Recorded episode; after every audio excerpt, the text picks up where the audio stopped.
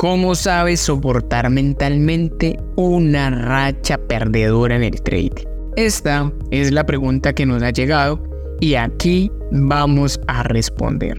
Mi nombre es Marlon Aguirre. Iniciemos.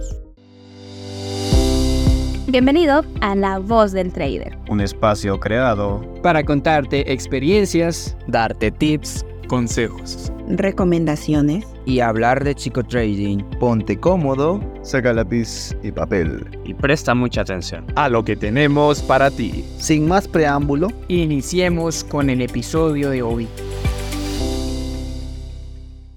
Esta pregunta es demasiado buena, traders, muy muy interesante, ya que las malas rachas al inicio sí que son un dolor de cabeza. ¿Cuántos no hemos pasado por una mala racha? Tal vez podría decir que el 90% de los traders, o no, el 100% de los traders, hemos tenido una mala racha. Pero entonces, ¿cómo soportar mentalmente esa mala racha? Lo primero que hay que hacer es asumir y detectar el problema que provocó esa mala racha. ¿Dónde está el error?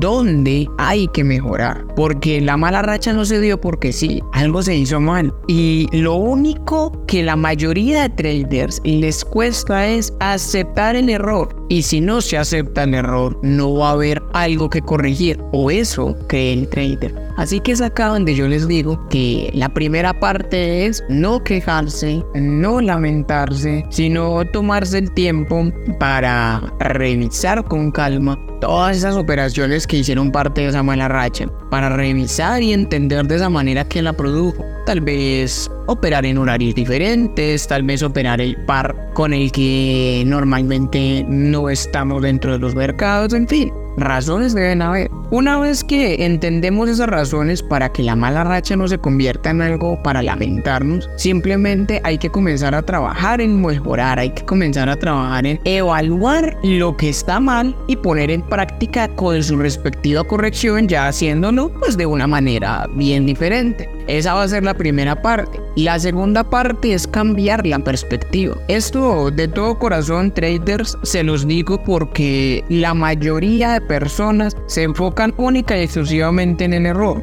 No, porque me fue mal, esto porque me pasa así, es que soy muy malo, es que no funciono y eso queda totalmente cancelado. Resulta, traders, que lo primero es que si tenemos un error y lo aceptamos, pues entendamos que esa mala racha es una oportunidad espectacular para mejorar. Hay que dar gracias por esa mala racha, porque resulta que esa mala racha lo que está haciendo en realidad es decirnos que algo está por mejorar. Y bienvenido sea todo aquello que aporte en el proceso y nos ayude a mejorar. Y si tenemos que vivir una mala racha de una, dos, tres semanas, un mes o tal vez más para poder aprender y mejorar, pues lo hacemos. Si ya aceptamos el error y ya estamos agradeciendo por la mala racha, viéndolo como una nueva oportunidad, ahora todo cambia. Ahora la perspectiva es muy diferente. Y acá viene lo número 3. Ponle actitud.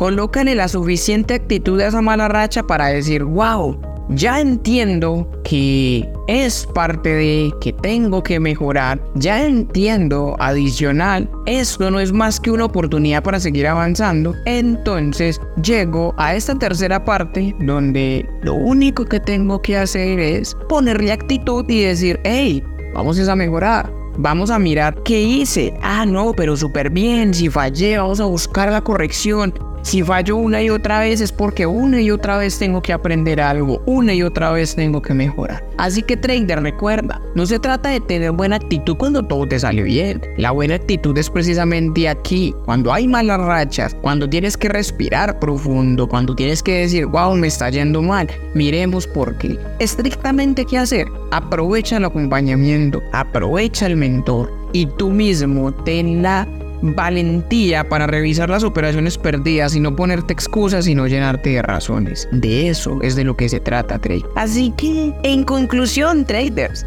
las pérdidas son algo que no va a desaparecer por completo en tu camino como trader. Se trata de aprender a aceptarlas como parte del proceso y jamás olvidar que este negocio es de probabilidad. Y lo he dicho en otras ocasiones y lo repito nuevamente, vinimos al trading a ser rentables y consistentes, no perfectos. Por ende, no hay que temerle a la pérdida, sino a la reacción del trader cuando pierde. Y eso es exactamente lo que hay que mejorar como ya lo vimos. En eso es en lo que hay que trabajar. Pero bueno, traders, para cerrar, los invito a compartir este podcast para que este mensaje se siga difundiendo y llegue a la persona correcta, a la persona que le puede aportar en su proceso, no solo a cada uno de ustedes, sino a un amigo o a cualquier otra persona. Pero lo más importante, traders, recuerden seguirnos por nuestras redes sociales, Instagram, Facebook, YouTube y TikTok. Nos pueden encontrar como Burs Advisor y también si quieren conocer un poco más acerca del equipo de docentes de nuestra escuela, pasen por el perfil de Instagram de Docencia BA.